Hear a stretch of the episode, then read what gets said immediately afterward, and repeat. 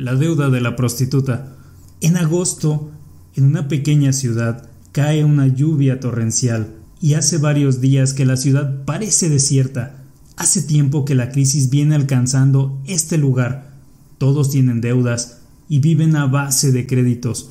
Por fortuna, llega un millonario forrado de dinero y entra en el único pequeño hotel del lugar. Pide una habitación pone un billete de 100 euros en la mesa de la recepcionista y se va a ver las habitaciones. El jefe del hotel agarra el billete y sale corriendo a pagar sus deudas con el carnicero. El carnicero toma este billete y sale corriendo a pagar su deuda con el criador de cerdos. Al momento, este sale corriendo para pagar lo que le debe al molino proveedor de alimentos para los animales.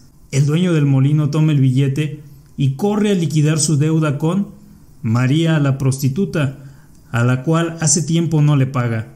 En tiempos de crisis, hasta ella ofrece servicios a crédito. La prostituta con el billete en la mano sale corriendo al pequeño hotel donde había traído a sus clientes las últimas ocasiones y que todavía no había pagado y le entrega el billete al dueño del hotel.